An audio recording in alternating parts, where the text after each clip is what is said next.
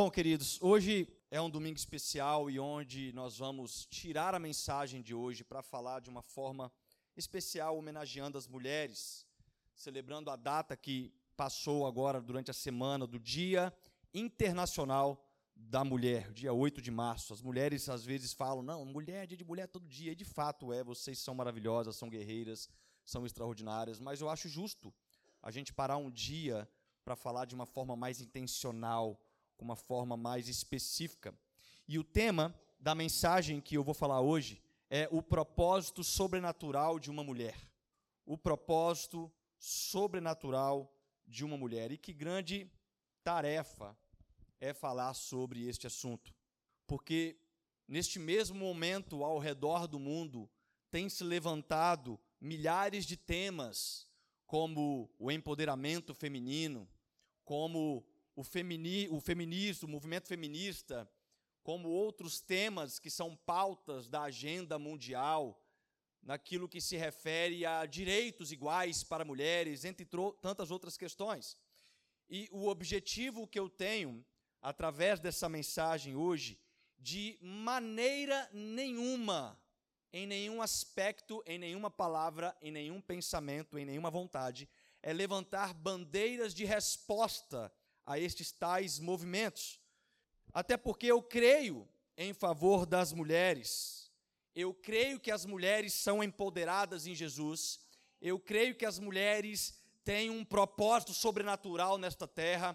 Eu creio que as mulheres têm um desígnio que é feito para o homem da humanidade, não o homem macho, homem mulher apenas.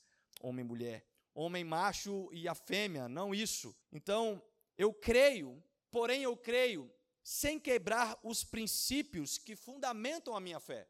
E estes princípios são encontrados na palavra de Deus. E o que eu descobri é que existem na Bíblia tais concordâncias onde a mulher encontra respostas para possíveis dúvidas que são geradas na humanidade nos dias atuais. Dúvidas que são colocadas diante destas pautas de se tornarem igualitárias, se tornarem independentes. E para isso eu quero dividir esta mensagem em alguns pontos e subpontos para conceituar melhor sobre algumas diferenças que existem nos princípios bíblicos entre homem e mulher, sobre alguns pensamentos que nos colocam de forma distintas e a importância do entendimento deste conceito para que os propósitos possam fazer sentido.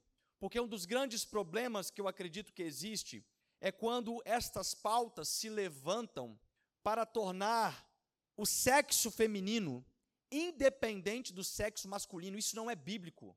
Isso não é sábio. Isso é morte para a reprodução da humanidade. Isso é uma estupidez. Apesar de que todos nós temos os nossos lugares temos as nossas responsabilidades, temos os nossos propósitos. E o primeiro ponto que eu quero levantar é o ponto da cosmovisão perdida. E a palavra cosmovisão significa a forma que nós enxergamos o mundo. E é claro que tudo que definimos como conceito de certo ou conceito daquilo que é errado dentro de nós faz parte também de uma cosmovisão, parte de um princípio, de um aprendizado anterior, ou talvez a falta deste aprendizado que te faz enxergar as coisas desta forma atual. E se existe algo que eu acredito que é mal conceituado na vida do ser humano, ainda nos dias de hoje, é saber diferenciar a cosmovisão feminina e cosmovisão masculina. Um dos grandes problemas nos casamentos atuais é a ausência desta condição interpretativa dentro de um diálogo. E a ausência disso provoca consequências gravíssimas. A ausência disso provoca consequências perigosas, consequências que às vezes levam à morte. E isso acontece geralmente porque existe uma diferença entre homem e mulher, amém? Existe uma diferença. Isto é nítido, isto é visual, Ainda que ninguém tenha um conceito, se você olhar um homem nu e uma mulher nu, você vai perceber, existe diferença.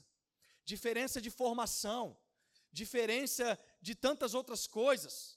Por exemplo, a mulher, ela tem uma diferença no quesito emocional, no pensar, porque a mulher, ela sempre fala o que ela sente. A mulher, ela lança palavras de acordo com os sentimentos e emoções que envolvem o pensar dela. O homem já é diferente, porque o homem, ele fala o que ele pensa. Ele não fala o que ele sente. E por isso que é tão perigoso quando você, homem, fala alguma coisa para sua mulher. Porque cada palavra que você lança em direção dos ouvidos da sua mulher se transforma em uma emoção para ela, se transforma em um sentimento. E dependendo do grau das palavras lançadas, isso pode gerar danos irreparáveis.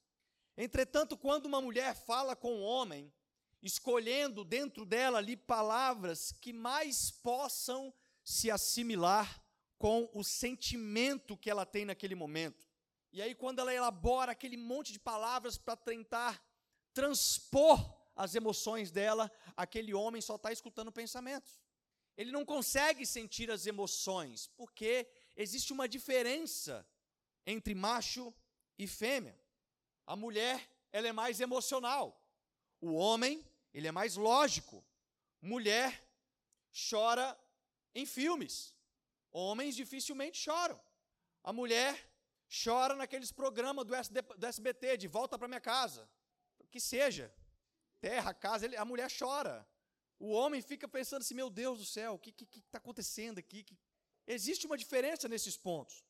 Então, quando chega talvez aquele momento, você casal, em que sua mulher, ela, ela estoura, ela se explode, e ela fala palavras com você gravíssimas. Talvez ela, ela grita para você vai embora dessa casa. Não vá. Não vá embora dessa casa. Ela não quer que você vá embora de casa. Mas as emoções dela naquele momento são tão afloradas que acabam sendo colocadas em palavras. Então a ausência de informações simples, porém valiosas como estas, fez com que a sociedade começasse a tomar rumos diferentes.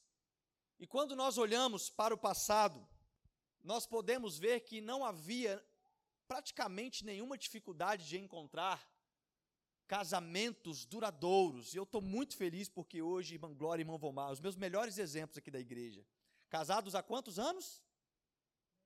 Não pode errar, irmão Vomar. 61 anos de idade casado, irmãos.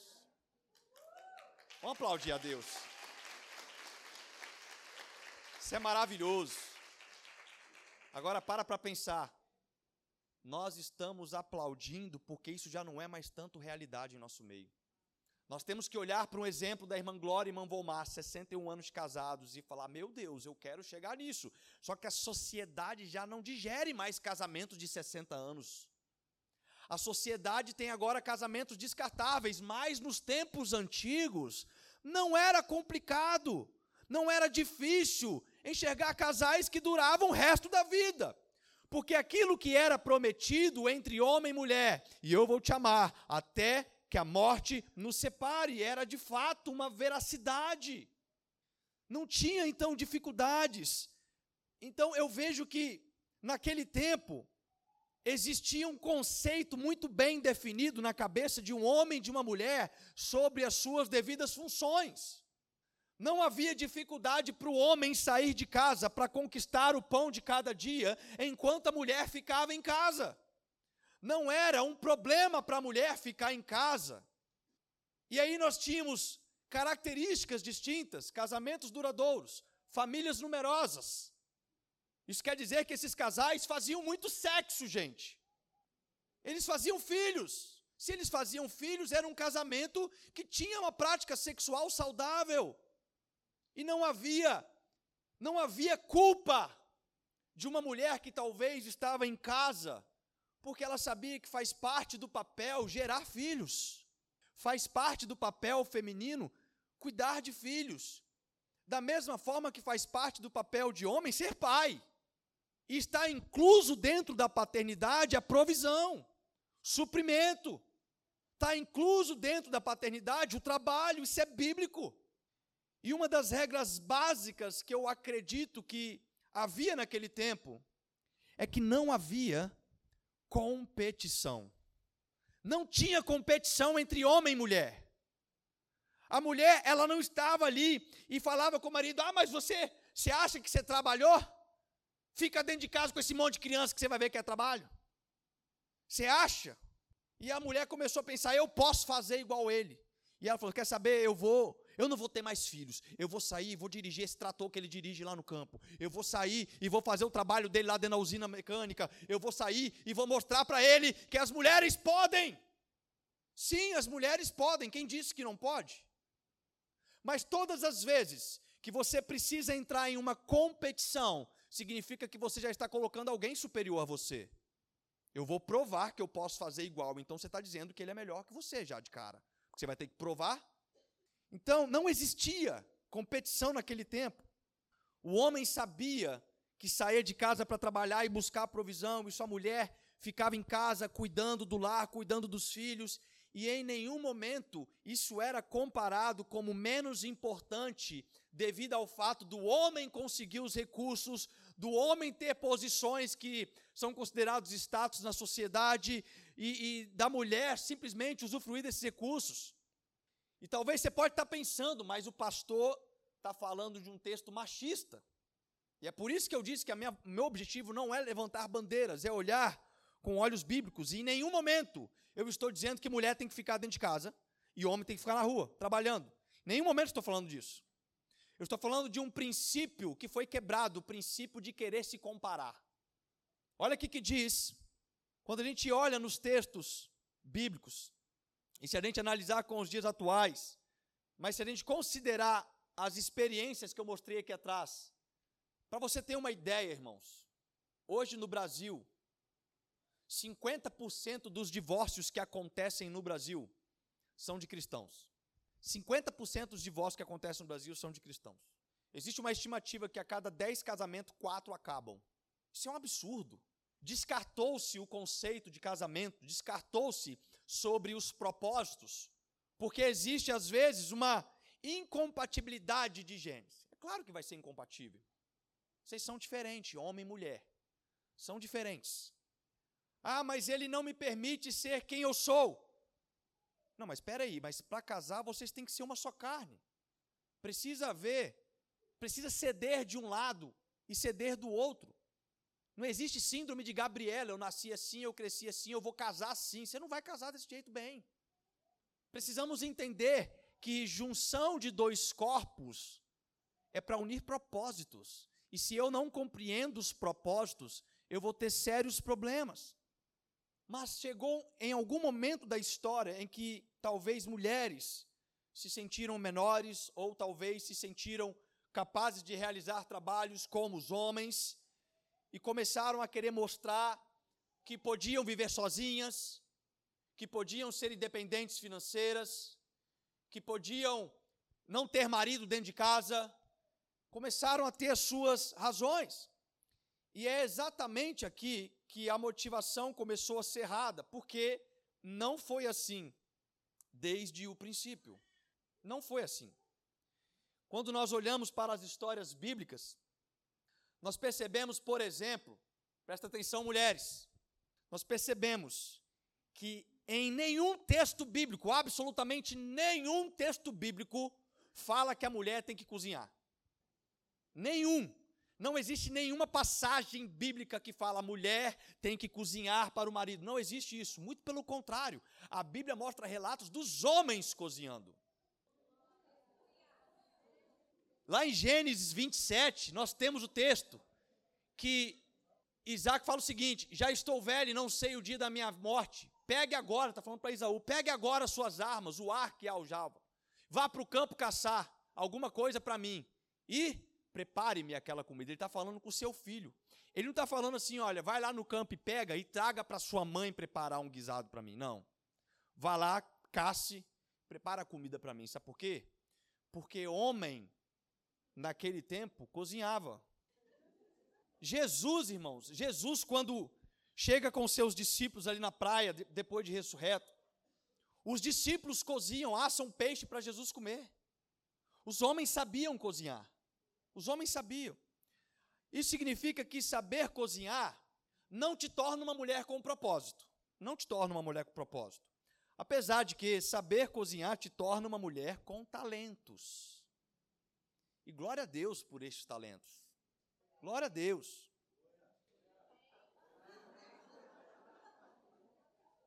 Mas se nós, nós olharmos com a cosmovisão, com os óculos daquele tempo, um pré-requisito para o casamento era se o marido sabia cozinhar. Era o marido. Existem relatos históricos do Oriente Médio, ou seja, do mundo Oriente, aonde a palavra foi escrita. Relatos que os nômades daquele tempo, os homens ficavam em casa para que as mulheres fossem buscar a caça e depois os homens cozinhavam. Sabe por quê? Porque eles precisavam ficar na tenda, porque o homem era o sinal da proteção do tesouro que havia na tenda. Isso quer dizer que homens que não valorizam e ficam em suas tendas, não entenderam talvez o tesouro que guardam dentro de casa. Homens que dão desculpas para trabalhar com hora extra, porque ele não quer voltar para casa homens que arrumam compromissos porque a tenda dele já não é mais um local agradável. Sabe por quê? Porque ele não está descobrindo o tesouro que tem dentro da casa dele, chamado mulher, chamado família. Mas quando tudo virou uma competição, nós começamos a colher resultados indesejáveis, e creio que isso está totalmente ligado a não entender o propósito. Então vamos falar de propósito. Deus é um Deus de propósito também? Nós não temos dúvidas sobre esta afirmação. Romanos capítulo 8, verso 28, Paulo diz: Sabemos que Deus age em todas as coisas para o bem daqueles que o amam, dos que foram chamados de acordo com o seu propósito. Isaías capítulo 55, 11: Assim também ocorre com a palavra que sai da minha boca. Ela não voltará para mim vazia, mas fará o que desejo e atingirá o propósito para a qual eu enviei. Isso faz a gente conceituar que tudo que Deus criou tem um propósito. Tudo. Isto inclui homem e mulher. Deus criou o homem para um propósito.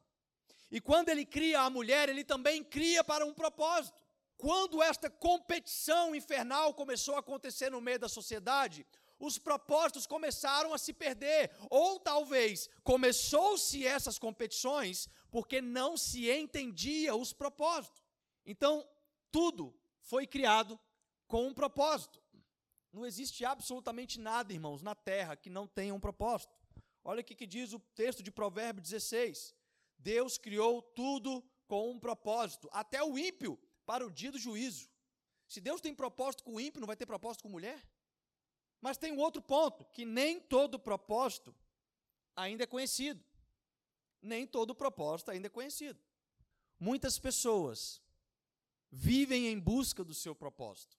Elas ainda não conseguiram revelar seu propósito na vida, mas nós precisamos afirmar que o texto a qual nós veremos sobre propósito ele não engloba os propósitos já revelados, quer dizer, ele engloba os propósitos já revelados. Quando Deus fala de um propósito já revelado, ele está falando o seguinte: a mulher tem um propósito. Ele não está falando a mulher X, a mulher fulana, a mulher ciclana, Maria, Beltrona. Essa tem propósitos distintos para serem realizados mas estes propósitos distintos para serem realizados, jamais, em hipótese alguma, pode ser superior ao propósito primário criado por Deus. Até porque o seu propósito individual só pode entrar em ação quando você, mulher, compreender o seu propósito como mulher em Cristo Jesus. Quando você conceituar para que Deus criou a mulher, quando você entender por que, que Deus formou a mulher, quais foram os objetivos, qual é a ideia de Deus, qual é o propósito de Deus. E mesmo o propósito de Deus estando revelado através da palavra de Deus, significa que ele é conhecido por todas? Não. E é aí que a situação se complica, porque a falta de entendimento de propósito feminino causa danos terríveis, causam danos às vezes irreparáveis. Outro ponto é onde o propósito não é conhecido, o abuso é inevitável. Começa a fazer um pouco mais de sentido agora? Quando o propósito do conceito entre homem e mulher, do conceito entre macho e fêmea, quando ele não é conhecido, o abuso, ele é inevitável. Por exemplo, eu seguro um microfone na minha mão. Suponhamos que eu nunca tenha visto um microfone antes na vida, nunca tenha feito um contato com a tecnologia. E aí eu pego este instrumento na minha mão e eu penso, o que, que é isso? E aí eu me lembro, rapaz, isso deve ser o novo martelo da, do, do mundo atual. E eu começo a usar esse microfone para bater pregos. Sabe por quê? Eu começo a abusar dele porque eu não entendo o propósito dele. O propósito dele não é fazer tal atividade com pregos. O propósito dele é amplificar uma voz. Quando a gente não entende os propósitos, a gente usa de abuso. E é por isso que homens e mulheres que não compreendem o seu propósito sofrem abusos de forma inevitável. E como que nós podemos entender o propósito? Outro ponto é que para entender o propósito de uma coisa, não pergunte para outra coisa, pergunte para quem fabricou a coisa. O que acontece é que esses movimentos que têm surgido, tentando deturpar a mentalidade do conceito do verdadeiro ser mulher, e elas ficam perguntando: o que, que eu faço para ser mulher? E elas falam: você tem que esnobar o teu marido, você tem que ser independente, você tem que para de perguntar para a mesma coisa. Não faz sentido. Pergunte para o fabricante. Pergunte para o Criador.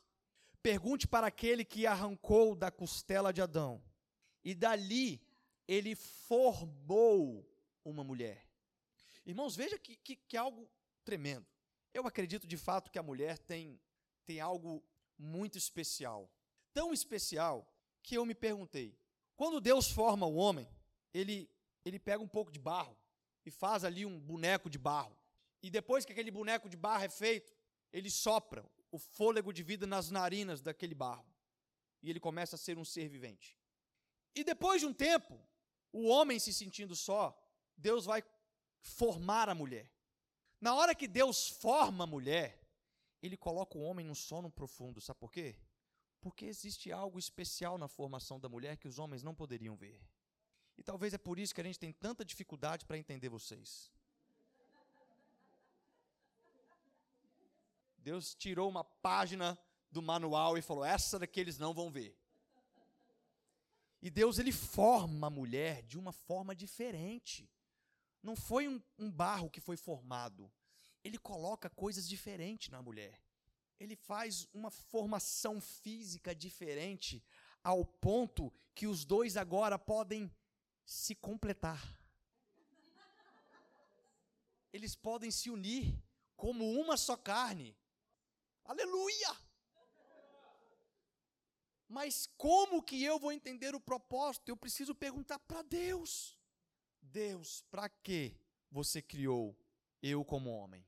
Para que que você criou a mulher? Eu não posso perguntar, falar, Ralph, me explica por que eu sou eu. Ele fala, rapaz, eu estou tentando descobrir o que, que eu sou eu também. E você já perguntou para quem? Já perguntei para um monte, está todo mundo querendo saber o que, é, perguntando para o outro. É claro, ninguém vai saber a resposta, porque só o Criador vai poder designar o propósito para nós. Então vamos um pouquinho mais fundo. Qual que é o propósito?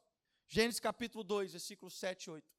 Diz, então o Senhor Deus formou o homem do pó da terra e soprou em suas narinas o fôlego de vida, e o homem se tornou um ser vivente. Ora, o Senhor Deus tinha plantado um jardim no Éden, para os lados do leste, e ali colocou o homem que formara. Deus fez o homem, e Deus criou um jardim, e Deus colocou o homem no jardim. Você sabe o que, que acontecia todos os dias naquele jardim? Deus se encontrava com o homem. Isso quer dizer que Deus criou um jardim onde a presença dele era manifesta. Deus criou um jardim onde ele tinha condições de estar com o homem. Existia a presença de Deus naquele local. E qual que era, de fato, esse local? O jardim, irmãos, é um lugar que a palavra diz que hoje ele está escondido. um lugar físico que está escondido. Porque quando o homem pecou, a presença de Deus não poderia mais habitar com o homem, então o jardim ficou de forma oculta. Mas esse jardim, ele representa a presença de Deus. Isso quer dizer que o primeiro lugar que Deus colocou o homem formado do pó foi na presença de Deus. Quando Deus criou o homem, preste atenção no que eu estou falando. Quando Deus criou o homem, ele tinha um propósito. Ele colocou o homem na presença de Deus. Então, o primeiro lugar que o homem precisa estar não é na presença de uma mulher, é na presença de Deus.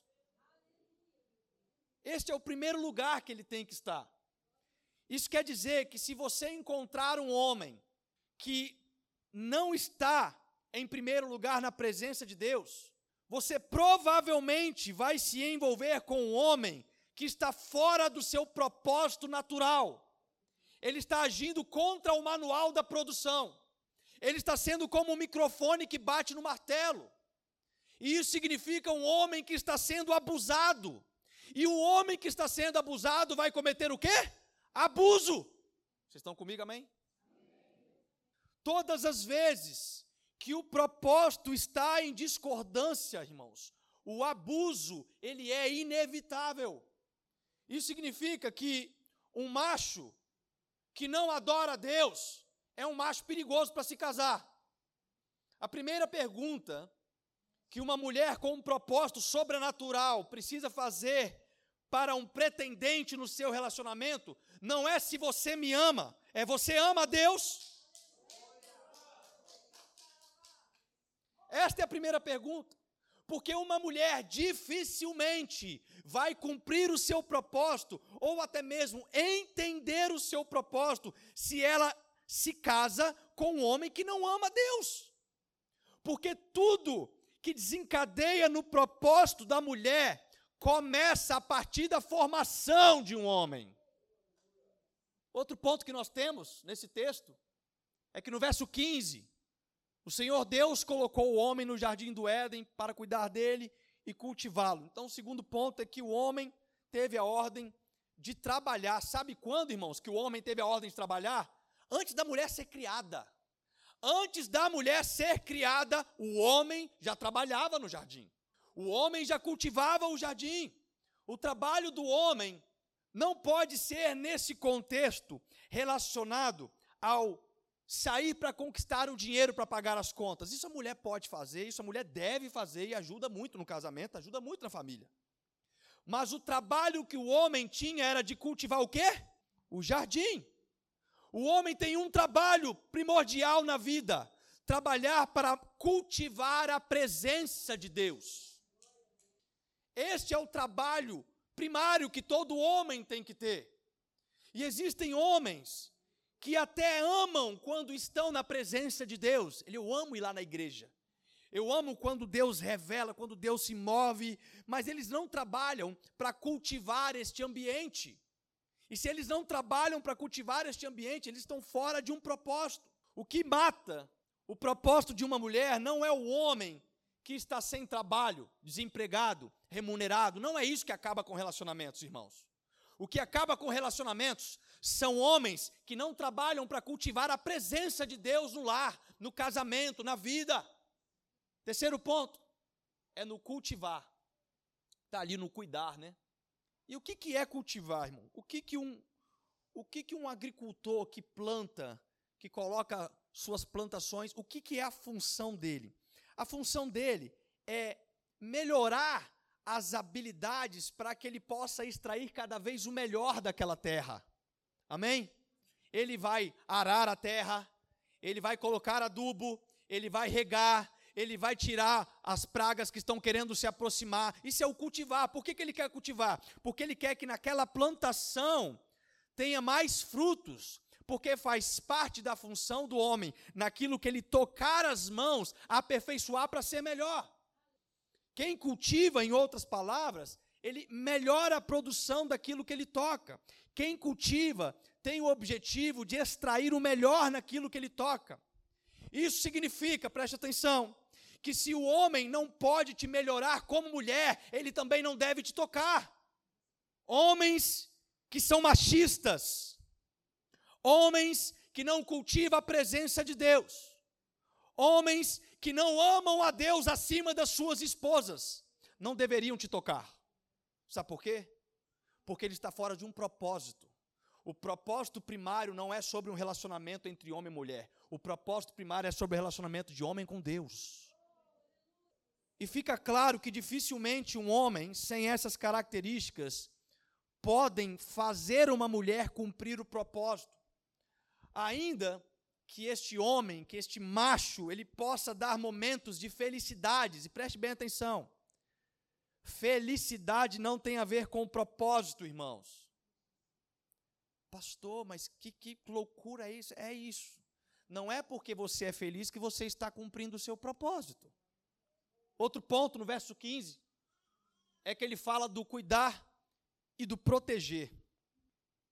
Quando o homem ele foi designado para proteger o jardim da presença de Deus, significa que o homem recebeu tal condição, tal preparação de proteger o jardim, de proteger a presença. E proteção, homens, proteção é o oposto de agressão. Proteção é o oposto de ataque. Eu te afirmo que um homem que ama a presença de Deus, ele jamais vai levantar a mão para uma mulher, porque ele tem o dever de proteger a mulher. E aí gira um problema, porque existe muitas mulheres que estão procurando hoje homens que amem ela, homens que tragam felicidade. Sendo que quando nós olhamos para o princípio bíblico, nós levantamos aqui pelo menos quatro pontos que devem ser classificados como positivos, antes mesmo de falar sobre amor. Atenção, mulheres solteiras, você que já casou, minha filha, vai para o joelho. Você que quer casar, pega o seu pretendente e interroga ele. Você ama a Deus, você cultiva a presença de Deus, você, você trabalha para que tudo seja melhorado. Você pode, você pode trabalhar para que eu seja melhorada. Você pode me proteger. Então eu vou resolver te amar. Porque amor não é um sentimento. Amor é uma escolha. É por isso que na, na, nos votos matrimoniais a gente faz uma promessa. Eu prometo que eu escolho você na alegria e na tristeza. Eu prometo que eu escolho você na, na, na riqueza ou na pobreza. Eu escolho. Porque se for um sentimento, irmãos, imagina você casa com um homem rico, mulheres, sentimento, tudo. Depois do casamento, um ano depois, ele fica pobre. O sentimento vai embora, irmãos. Porque o marido já não se arruma mais com aquelas roupas chiques. Vocês não vão andar mais de carro importado, vocês não vão viajar mais para a Europa três vezes por ano. Não vai, irmãos. O sentimento ele vai, a paixão é um sentimento. E a paixão sim, tem que ser trabalhado. Eu sou apaixonado pela minha esposa todos os dias. Mas eu escolhi amar ela. E ela é muito sortuda com isso.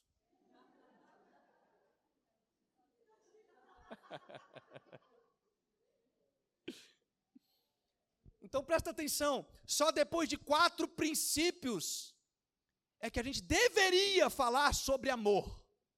É que você, homem, deveria falar: Eu estou apaixonado por você. Sim, para de bobeira. Você ama a Deus, você cultiva a presença. Se você me tocar, você pode me fazer melhor do que eu sou. Você pode me proteger? Se tudo isso for positivo, perde tempo não, filho. Marca o casamento e vai. E por que que uma mulher precisa ser protegida? Porque Deus, quando formou a mulher, ele colocou algo diferente na mulher. O homem pode trabalhar, irmãos, mas só a mulher tem algo que nós chamamos de fator multiplicador. Prova disso é que eu nunca vi um homem na minha vida e se você falar que é você, você é um mentiroso, você não está aqui hoje. Eu nunca vi um homem que pode fazer o trabalho durante o dia, chegar em casa, fazer janta, lavar roupa, passar a casa, tudo mais, cuidar dos filhos e ainda fazer sexo de noite. Não existe esse homem, sabe por quê? O homem trabalha, mas a mulher tem um fator que é o fator multiplicador.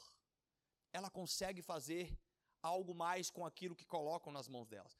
Doutor Miles Monroe, já falecido, Certa vez ele disse, ele diz o seguinte: você dá o esperma para a mulher ela pega aquilo, multiplica e te devolve como filho.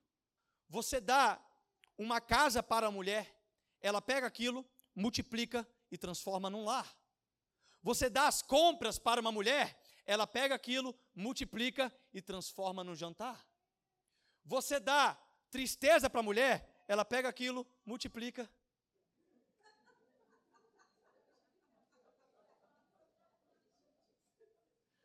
Você faz raiva com essa mulher, ela pega aquilo, multiplica.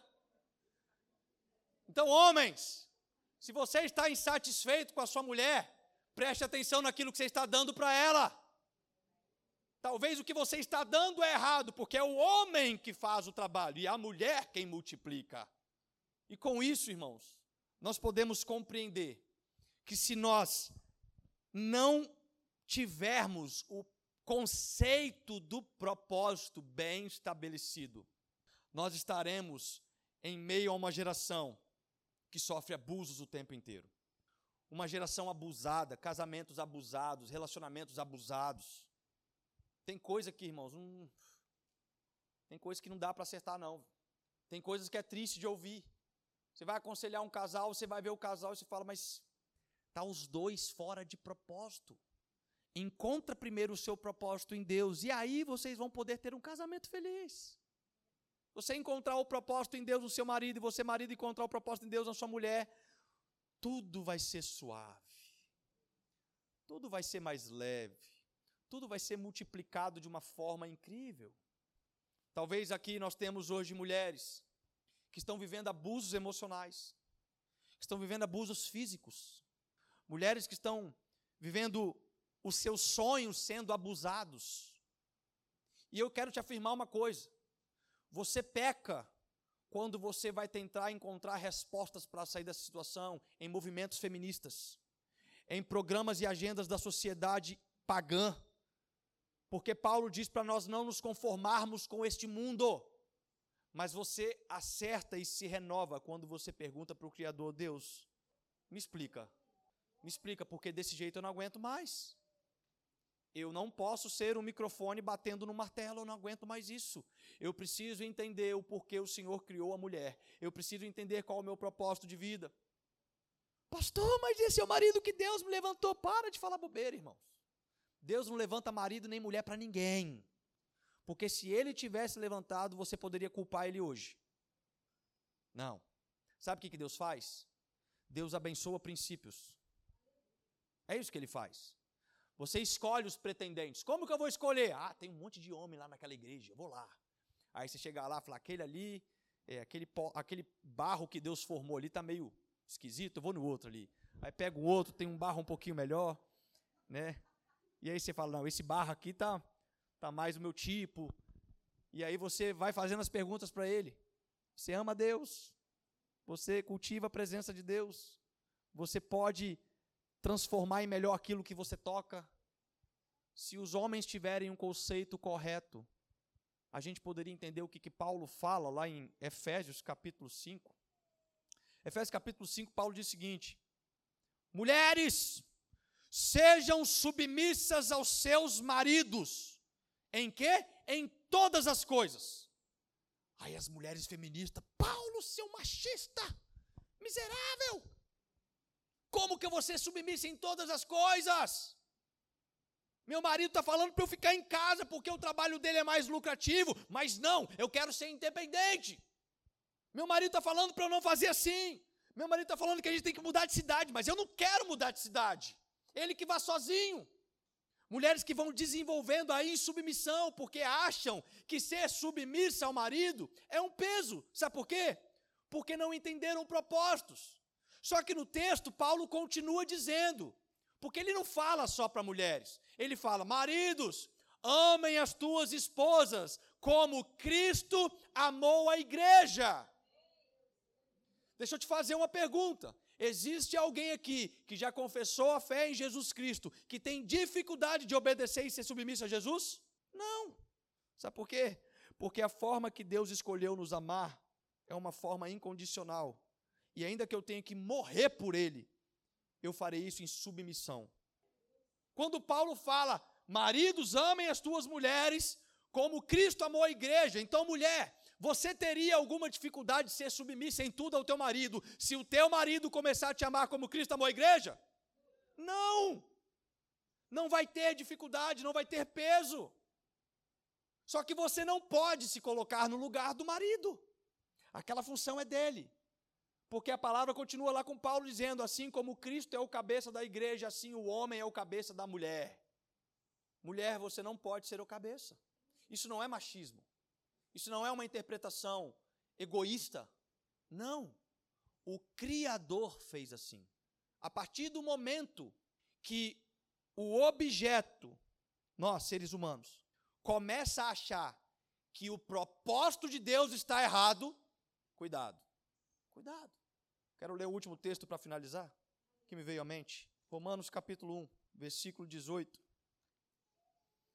Portanto, a ira de Deus é revelada dos céus contra toda impiedade e injustiça dos homens que suprimem a verdade pela injustiça. Pois o que de Deus se pôde conhecer é manifesto entre eles, porque Deus lhes manifestou.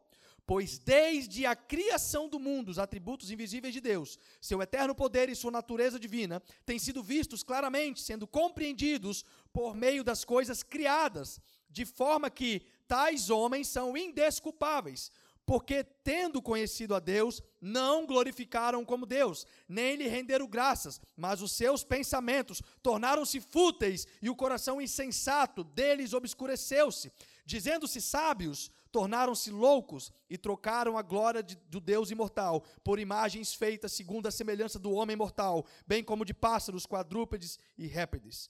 Por isso, Deus os entregou à impureza sexual, segundo os desejos pecaminosos do seu coração, para a degradação do seu corpo entre si. O texto de Paulo está falando o seguinte para os romanos: Deus criou o homem e quando Deus se manifestou para o homem, Deus revelou todos os propósitos necessários, de forma que o homem seria indesculpável dizer: Eu não vi meu propósito, eu não entendi. É indesculpável. E aí, aquele homem que não entendeu o propósito começou a ter pensamentos fúteis. Sabe qual é o pensamento? E se eu for melhor do que aquele ali? E se eu, mulher, puder tomar o lugar deste? E se eu, homem, se eu, homem, puder fazer o papel que a mulher faz? E aí, esses pensamentos fúteis trocou a glória de um Deus imortal por ídolos. É tempo de encontrar o seu propósito, mulher. É tempo de encontrar o teu propósito, homem. É tempo de sermos uma igreja que cumpre aquilo que fomos designados para fazer. Não existe propósito maior do que adorar a Deus na nossa vida.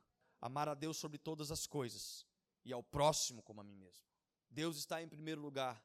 Você, mulher que está passando por dificuldades, você, mulher que está vivenciando conflitos, vá buscar o teu propósito em Deus. Vai se encontrar, vai ler Gênesis, vai entender. Você, homem, de igual modo, vai ler Efésios 5, vai aprender a amar tua mulher como Cristo amou a igreja. Vá cultivar a presença de Deus no teu lar. Vá cultivar o jardim. Vá tocar nas coisas e cultivar para que ela possa se transformar em cada vez melhor. Que Deus seja louvado.